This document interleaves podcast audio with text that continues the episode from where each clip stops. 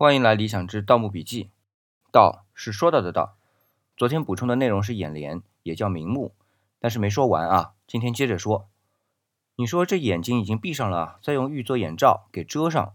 除了我之前的节目里说到的，古人认为人是用气来驱动的，除了活着的时候的动作，死了之后如果气还留着，那么是可以让尸身不腐的。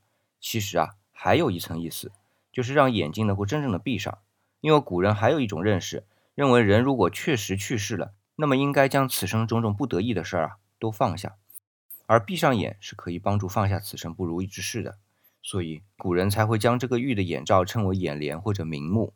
它作为玉塞，塞住的不只是人的眼睛这个孔，更重要的是塞住了视线，让逝者能够真正的闭眼，真正的放下不如意。